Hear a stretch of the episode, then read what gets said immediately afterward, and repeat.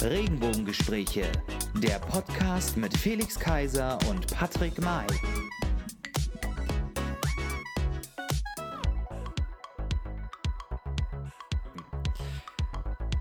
Hallo und herzlich willkommen zu unserer neuen Folge unsere Dating-Folge, die fünfte Folge in unserem Podcast. Schön, dass ihr wieder mit dabei seid und ich begrüße natürlich ganz herzlich unseren The One Hit Only oder mein The One Hit Only hier in unserem Podcast, Felix Kaiser. Herzlich willkommen danke, zurück aus Sylt. Danke, danke, lieber Patrick.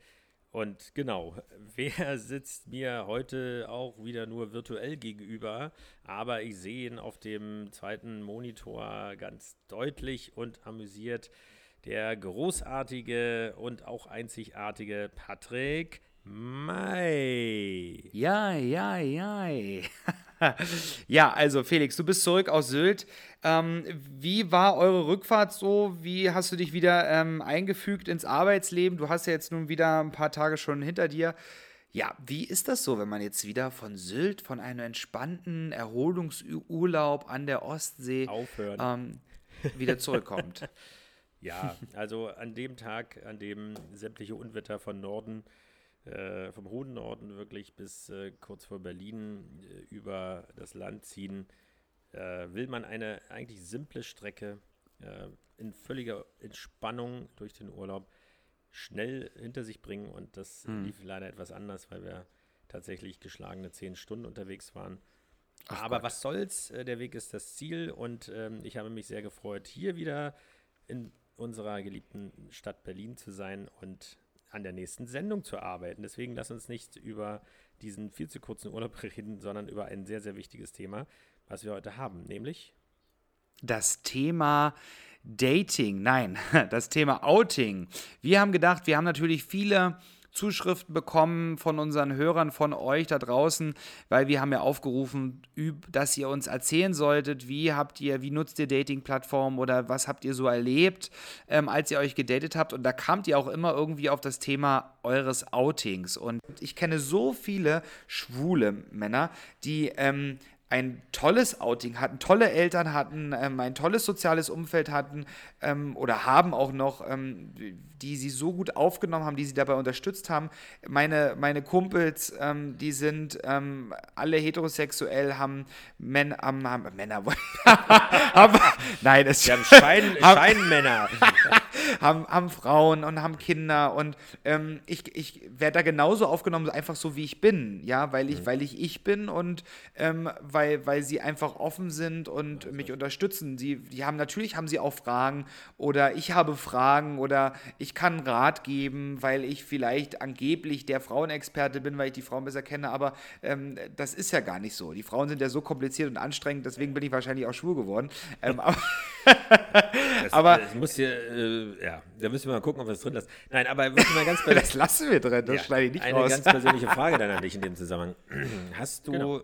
Wenn du gerade sagst, ähm, gute Freunde, beste mhm. Freunde, die mhm. hetero sind, mhm. ähm, ist das aus einer, aus einer Zeit entstanden, wo du vielleicht, vielleicht warst es ja mal offiziell noch ähm, hetero warst und dann dich irgendwann geoutet hast und es gab eben nicht diesen Bruch, was es ja durchaus auch gibt, dass mhm. jemand sagt, äh, mein Gott, jetzt denke ich über diese Geschichte damals am Badesee ganz anders nach äh, ja, oder eine ja. Dusche oder sonst was im Schwimmbad, äh, Schwimmhalle.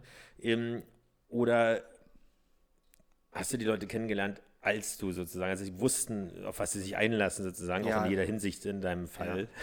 Also ich würde da schon natürlich ganz ehrlich sein, dass ich sage, die, die mich heute noch begleiten, also eng begleiten tatsächlich, ähm, die die ähm, habe ich kennengelernt, als ich schon geoutet war, als ich oder als ich, naja, sagen wir es mal so, es ist natürlich schwierig.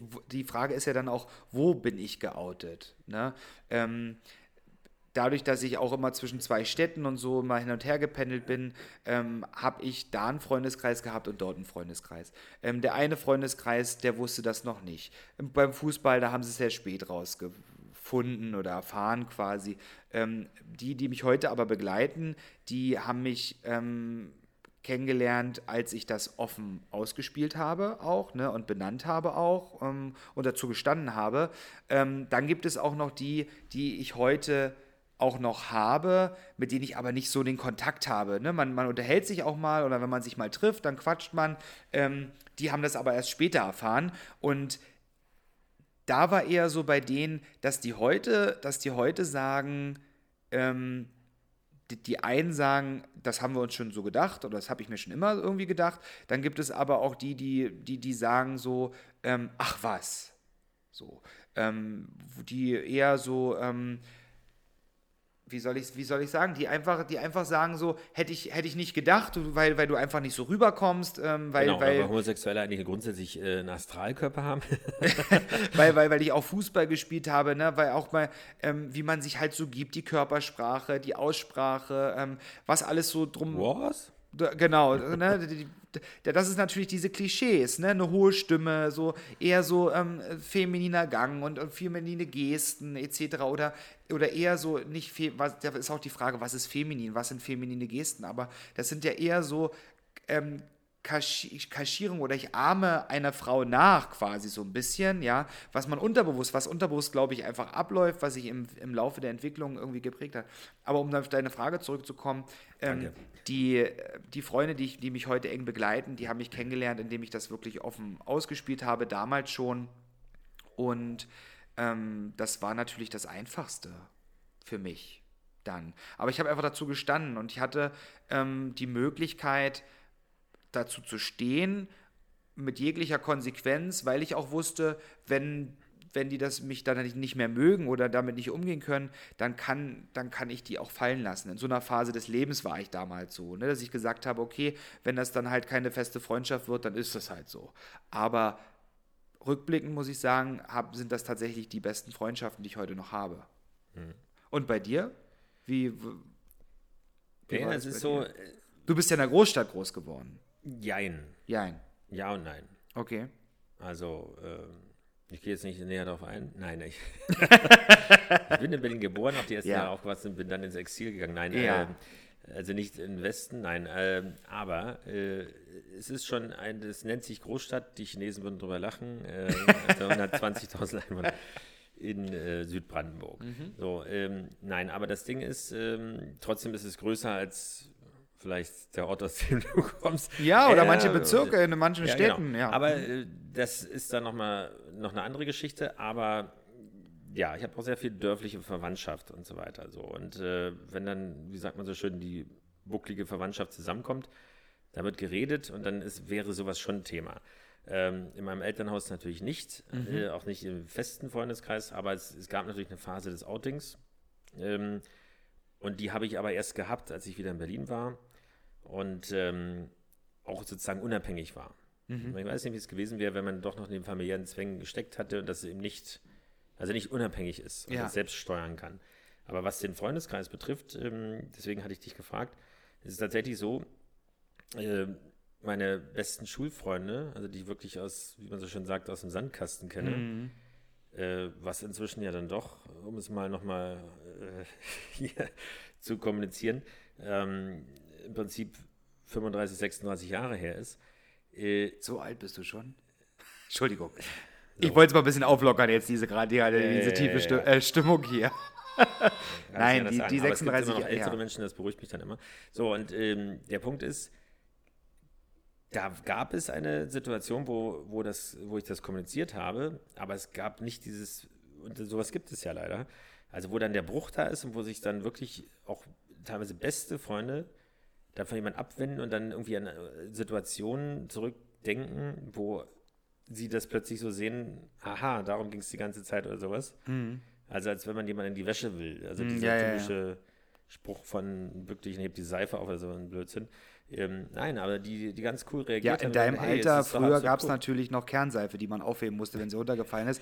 Bei heute würde man natürlich, da fällt die, da fällt die Flasche runter und dann ist, läuft das Ding aus. Dann musst du eher aufwischen statt aufheben. Da kennst du dich besser aus. Weil, aber das Ding ist, äh, also wichtig ist, glaube ich, äh, das macht ja auch echte Freundschaften aus, egal ja, homo, hetero, trans, wie auch immer, auch welche Hautfarbe und so weiter, sondern äh, dass das alles keine Rolle spielt. Und ja. äh, das macht es auch aus äh, weil wenn in diesem Moment aus diesem Grund irgendjemand dir die Freundschaft kündigen will oder sich einfach zurückzieht, ja. ohne das dann auch noch feige, feigerweise mhm. zuzugeben, dass das äh, irgendwie ein Problem ist, Das wäre schon armselig. Und das habe ich zum Glück nicht so erlebt, sondern im Gegenteil, äh, es ist toll.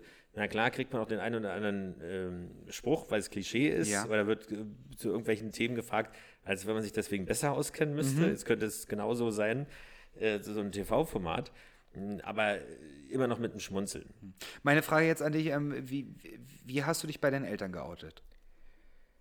Ja, das war im Prinzip ähm, in dem Moment, als ich den ersten Liebeskummer sozusagen hatte. Okay. Und äh, wie es immer so ist, das kann man, glaube ich, egal wie man sexuell gepolt ist. Und vor allen Dingen auch, wie alt man ist. Ja, aber dass man dort äh, traurig ist und sich so ein bisschen sagt, okay, jetzt ist eh alles egal und jetzt ähm, Die Liebe den- ist ein seltsames Spiel. die kommt, geht von einem zum anderen. Das lassen wir drin, das ist dir Ja. klar, ne? So. so, und das war in dem Moment, wo es wirklich, äh, was heißt Beziehung, also wo die erste äh, tatsächlich homosexuelle Liebe Mhm. ähm, zu Ende ging und ich mir dachte, okay, ich, äh, also es muss ja eine Erklärung geben, warum man traurig ist. Also hat, wurdest du auch angesprochen und wurdest, hat dich deine Mama gefragt, ähm, was ist denn mit dir los?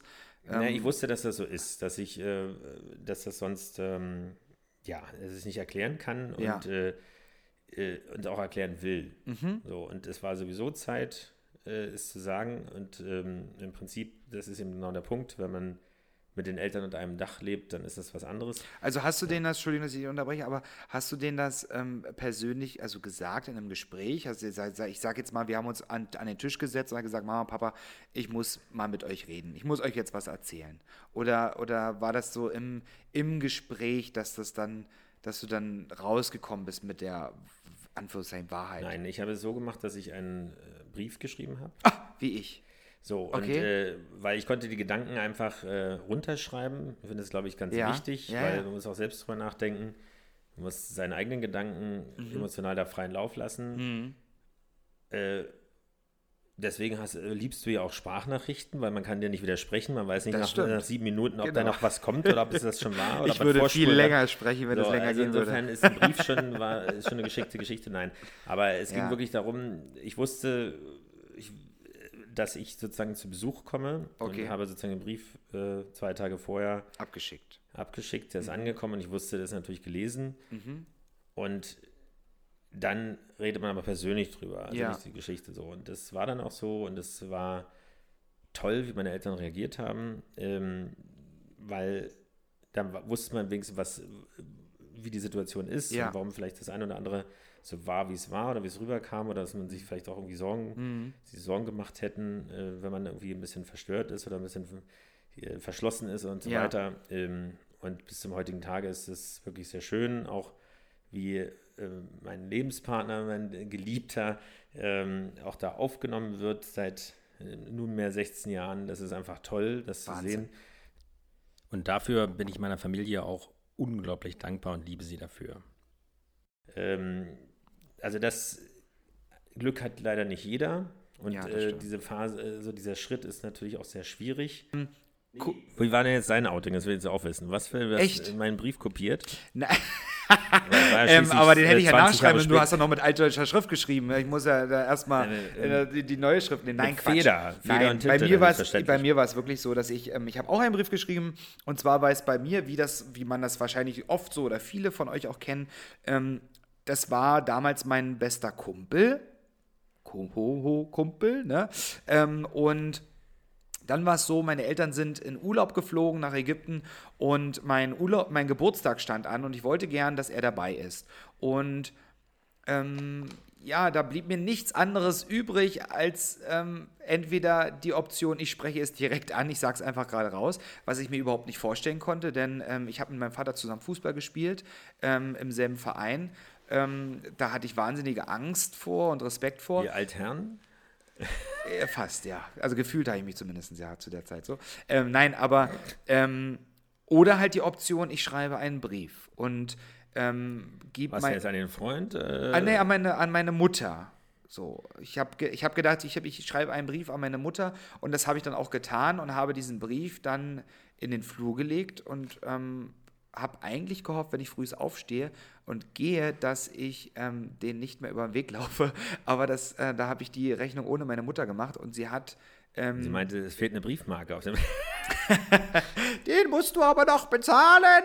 Nein, ähm, Jedenfalls ähm, habe ich den den Flur gelegt und sie hat sich den tatsächlich durchgelesen gehabt schon. Und ähm, ich war da ein bisschen erschrocken. Also ich habe das nicht gewusst zu der Zeit, als wir uns gesehen haben, weil man muss dir vorstellen, bei uns im Haus, bei meinen Eltern oben in der obersten Etage war so mein Zimmer ähm, neben dem Zimmer von meinem äh, Schlafzimmer von meinen Eltern. Und wir sind tatsächlich wie im Film bei zur selben Zeit aus der Tür rausgekommen. Und dann hat man sich gesehen und ich konnte nicht viel sagen. Ich habe das ihr aber im Gesicht angesehen, dass es ihr nicht so gut ging. Ähm, und dann war das Gespräch auch relativ kurz. Ich habe den schönen Urlaub gewünscht und bin dann ähm, damals schon, war ich in der Ausbildung? Ja, ich war in der Ausbildung. Ähm, da Hast ich dann, eine Ausbildung gemacht? Ich habe auch eine Ausbildung gemacht, genau. Ähm, und bin dann auf Arbeit gefahren. Und als ich nach Hause kam, lag in meinem Zimmer auf meinem Bett auch ein Brief, eine Antwort quasi von meiner Mutter, den sie geschrieben hat. Und den habe ich mir durchgelesen, habe dann natürlich gesehen, dass sie auch geweint hat, ähm, so wie ganz klassisch wirklich, also man hätte einen Film drehen können wahrscheinlich, mhm.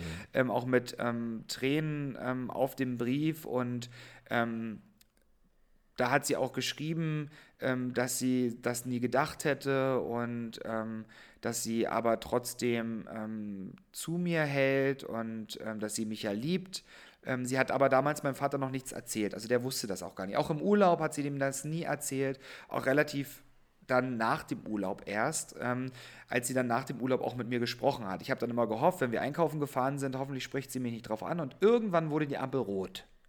Und dann wurde das Radio ausgemacht. Und dann, ähm, und dann ähm, kam es zur Sprache und dann haben wir uns darüber unterhalten. Ähm, und heute, ich hatte wahnsinnige Angst vor meinem Vater tatsächlich. Ähm, nicht, dass er mich jetzt irgendwie geschlagen hätte oder was weiß ich, überhaupt gar nicht ähm, oder rausgeworfen, sondern ich hatte einfach Angst ähm, mit diesem Konflikt. Wir spielen zusammen Fußball auch im selben Verein und ähm, wie wird das alles werden und wie geht er damit um und ländliche Gegend. Heute muss ich sagen, ähm, ist mein Vater ein sehr, sehr guter Freund geworden und ähm, es ist äh, echt Wahnsinn, wie sich unsere Beziehung nach meinem Outing gefestigt hat im Vergleich, wie es vorher war. So würde ich rückblickend sagen. Und ähm, ich bin froh, dass ich das gemacht habe. Meine Eltern hatten beide damit ein bisschen zu kämpfen, so weil sie sich das ein bisschen anders vorgestellt haben, natürlich, vielleicht auch für sich, auch für die Zukunft. Ähm, meine Eltern kommen ja schließlich auch aus einer konservativen Gegend, so, ne? Und da hat man so ein gewisses Rollenbild und, und, ne? und ein Familienbild.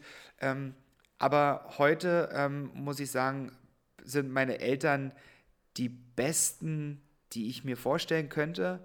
Ähm, wir sind vom Charakter relativ ähnlich. Wir sind laut, ja, wir sind lebhaft und wir ähm, äh, sagen uns auch mal die Meinung. und dann, findet, dann findet man sich auch mal und, doof. Und ja, ähm, aber ähm, ich bin froh, dass ich sie habe und ich liebe sie über alles und ähm, ich kann ihnen einfach nur dankbar sein, wie sie ähm, damit einfach umgehen und umgegangen sind, auch, auch in der Gegend, auch heute noch, auch mit ihren Freunden und so, ähm, dass das alles gar nicht mehr die Rolle spielt.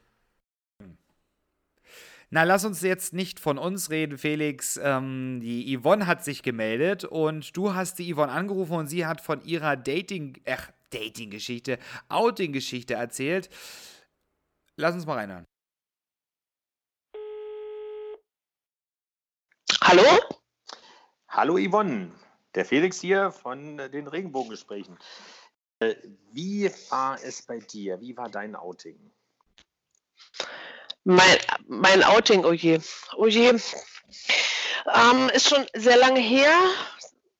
Und ähm, ganz kurz kann man dazu genau was sagen eigentlich. Also ich war vorher äh, immer nur die klassische Liebe, Jungs und so weiter und so fort. Und irgendwann ähm, stand ich beim Fußball, ich habe einmal Fußball gespielt und da hat sich eine äh, neue Spielerin ziemlich in mich verliebt und ja, ich fand das ein bisschen unangenehm und äh, ja, habe mich lange nachgedacht, habe das abgelehnt und irgendwann ist mir dann so aufgefallen, dass ich muss ständig an sie denken, etc. pp, wie das halt so ist, auch vorher ganz normal, wie es wie so eine Liebesgeschichte entsteht.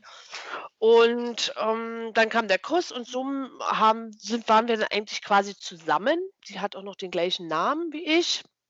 War auch sehr lustig.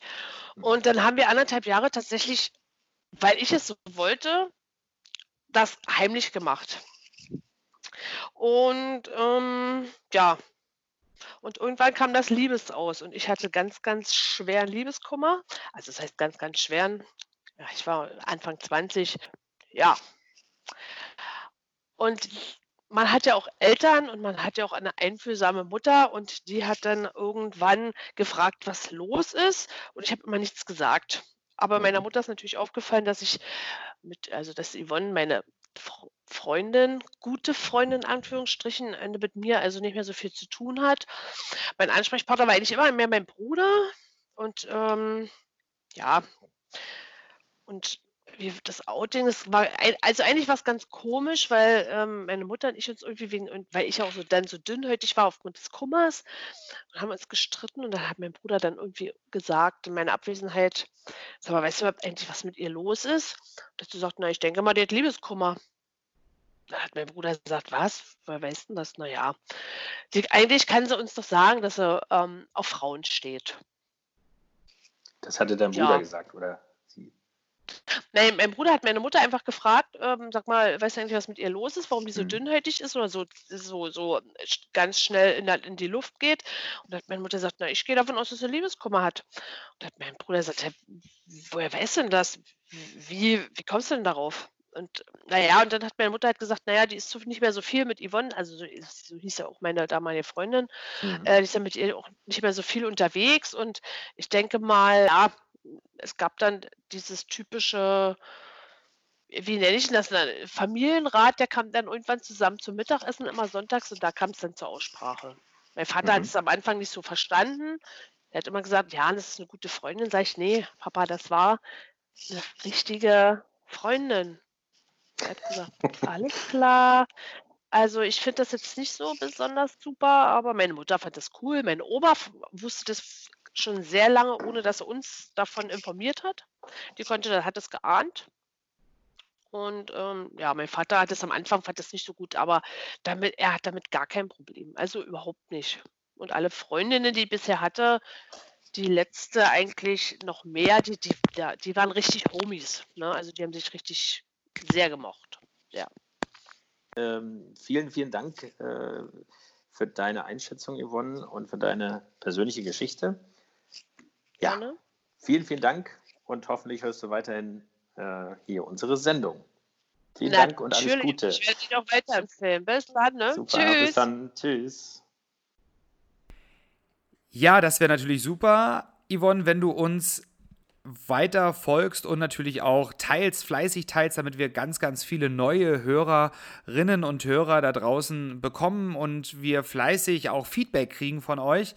Und jetzt würde ich sagen, wir machen weiter mit einer, einem, einem Leserbrief. Oh, dass ich sowas mal sagen darf bei uns in unserem Podcast. Wir haben einen Leserbrief erhalten von Sebastian.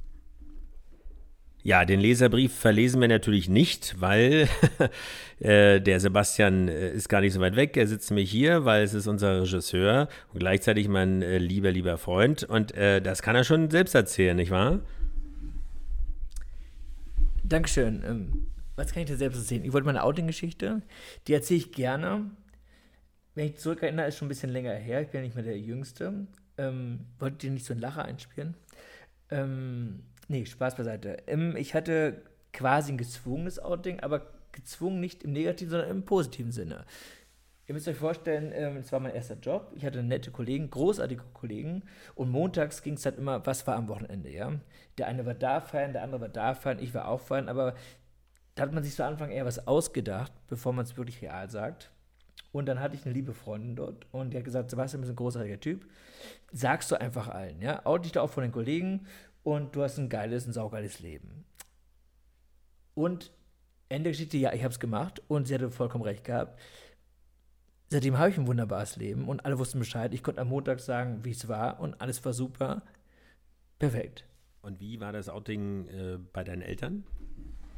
Da war es ein bisschen anders. Schwieriger würde ich sagen. Nein, es war anders. Äh, die Mutter hat eine Zeit lang dazu gebraucht. Der Vater ging es ein bisschen schneller, aber Unterm Strich akzeptieren sie beide und es ist in Ordnung, wie es war.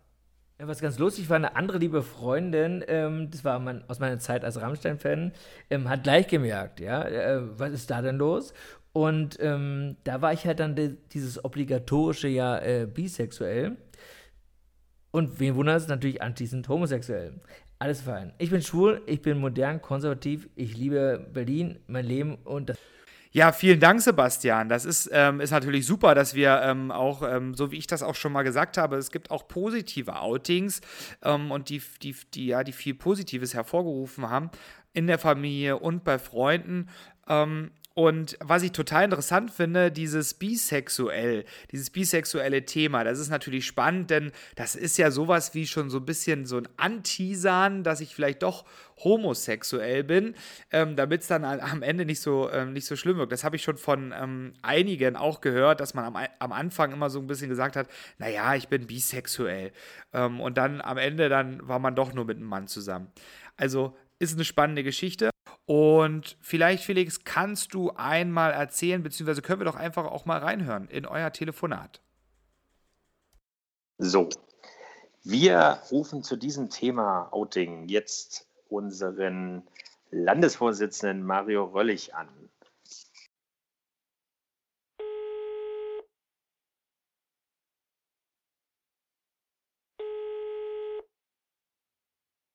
Hallo, hier ist Mario Röllig. Hallo Mario, grüß dich, mein Lieber.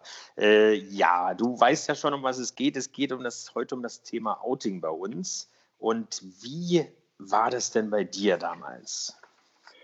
Naja, ähm, es ist ja kein Geheimnis. Ich bin ja im Südosten von Berlin aufgewachsen und äh, Homosexualität in der DDR war vom Grundsatz her ein bisschen schwierig in der Gesellschaft. Aber ähm, in meinem Umfeld ähm, kann ich im Rückblick sagen, war es doch relativ locker gehandhabt. Ähm, ich bin ja sehr idyllisch am Müggelsee aufgewachsen und ich kann mich gut erinnern, während meiner gesamten Schulzeit war ich der Frauenheld in der Schule schlechthin. Während andere Jungs beim Rauchen auf der Toilette erwischt wurden, wurde ich mit den Mädels beim Knutschen erwischt. Aber es ging darüber hinaus. Und ähm, gerade im Sommer solchen Monaten wie jetzt äh, war ich dann immer gerade mit den äh, Klassenkameraden, mit meinen Schulfreunden äh, neben dem Strand Bad Rahnsdorf an dem wilden Badestrand, an dem wilden FKK-Strand. Und das Seltsame war, wenn wir dann da eben alle nackt lagen, da mussten sich die anderen äh, Jungs immer auf den Bauch drehen, wenn eine wunderschöne nackte Frau vorbeikam. Bei mir regte sich da irgendwie gar nichts. Ich konnte also auf dem Rücken liegen bleiben und interessanterweise wenn aber so ein durchtrainierter Typ vorbeikam, so à la Gojko Mitic, da, ähm, naja, da bekam ich dann eben halt wirklich eine Latte und musste mich auf den Bauch drehen und ich habe es damals echt nicht verstanden.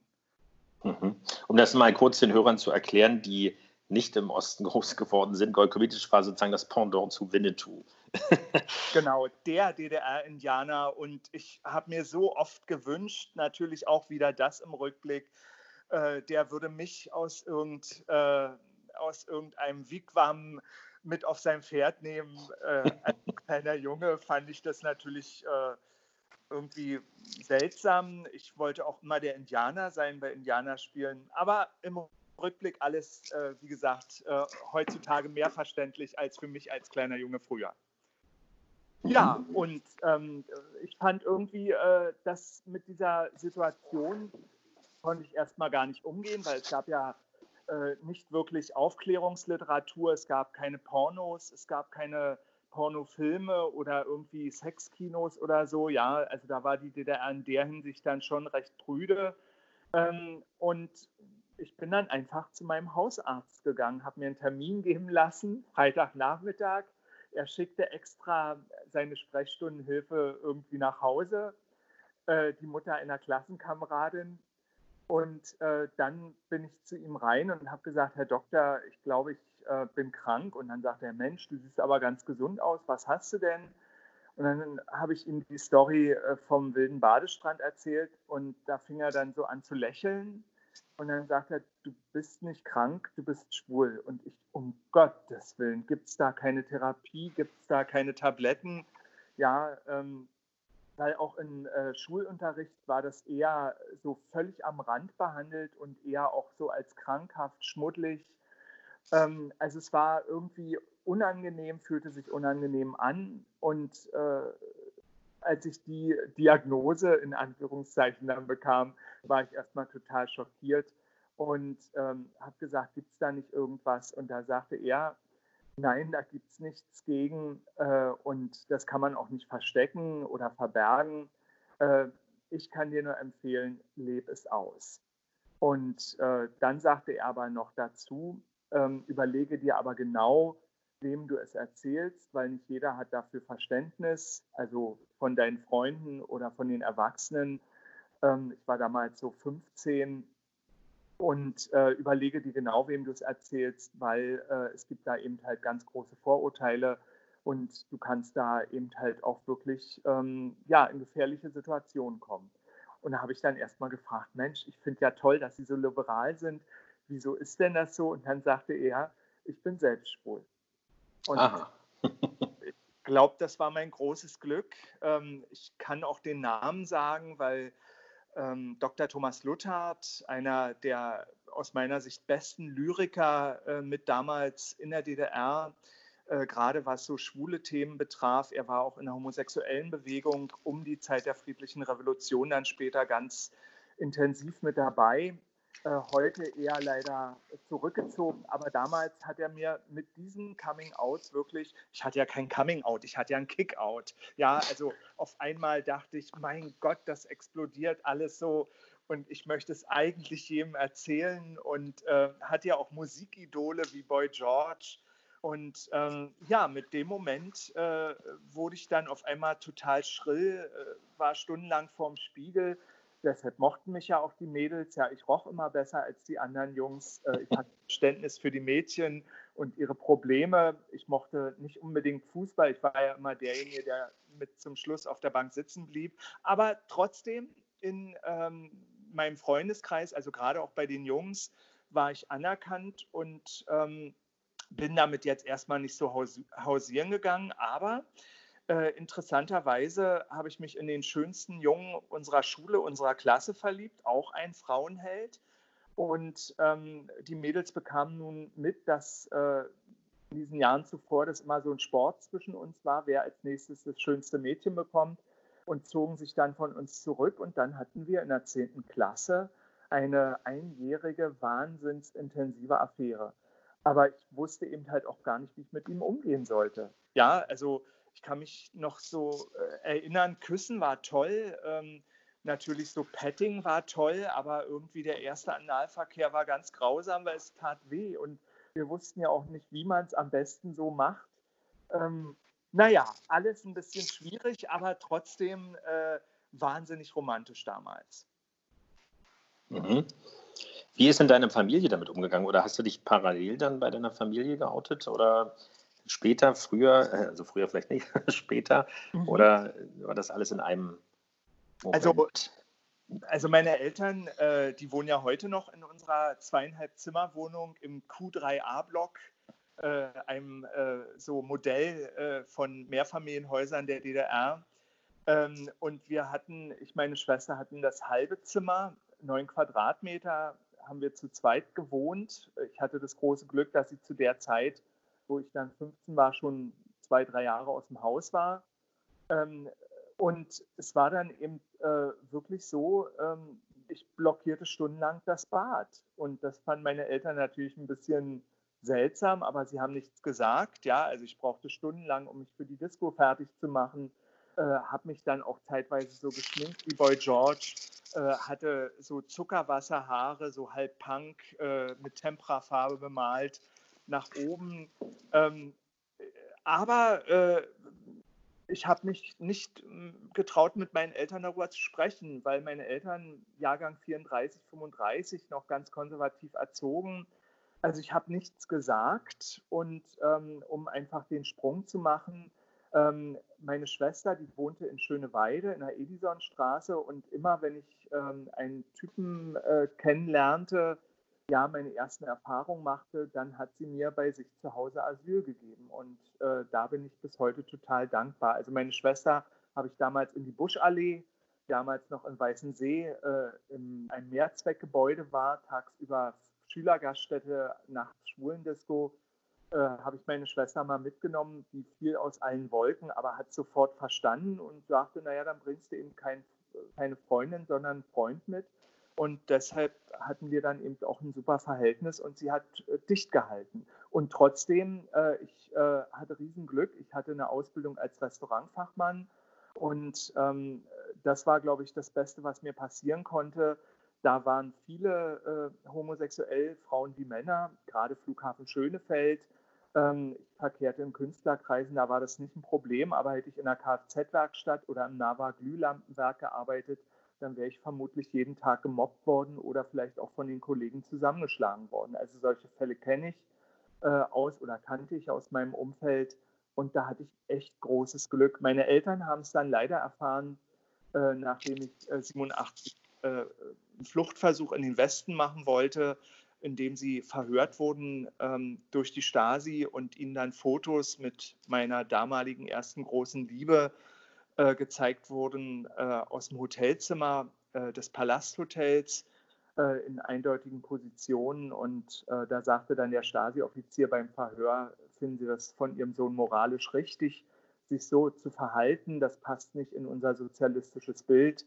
Ähm, möchten Sie Ihren feinen Sohn weiterhin unterstützen? Und obwohl mein Vater ja, wie gerade schon gesagt, sehr recht konservativ war, hat er dann gesagt, ähm, wir wissen das, obwohl er es nicht wusste äh, wir wissen es von unserem Sohn und wir halten trotzdem am Jungen, das spielt bei uns keine Rolle. Und dafür bin ich meinen Eltern, bin ich meinem Vater bis heute wahnsinnig dankbar. Und seitdem war es eigentlich überhaupt kein Thema mehr.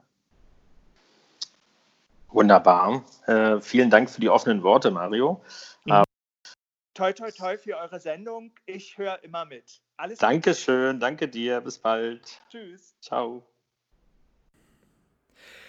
Das ist ja also schon spannend, was wir so gehört haben von unseren Gästen. Zum einen natürlich ähm, einmal Thema Fußball, was wir vielleicht auch noch in einer anderen Folge aufgreifen werden, oder Felix? Und ähm, und vor allen Dingen auch die, die, die süße Geschichte mit dem Outing von Sebastian. Und dann haben wir noch ein bisschen das Extreme in der, ähm, in der deutschen Zeitgeschichte der Lust hat, noch nach der fünften Folge auch noch mit zuzukommen. Und zwar ist das die tolle Sandra Zegler. Sie ist Kommissarin AD und hat bestimmt auch spannende Geschichten aus ihrer Zeit zu erzählen und vor allen Dingen auch aus ihrem persönlichen Leben. Haltet äh, eure Ohren offen für die Regenbogengespräche, teilt fleißig unsere Folgen, weil das hilft uns auch und macht uns natürlich auch mehr Freude, wenn wir sehen, dass ganz viele ähm, dazukommen und unsere Folgen anhören. Und dann würde ich sagen, Felix, sehen wir uns einfach nächste Woche wieder. Tschüss. Ciao.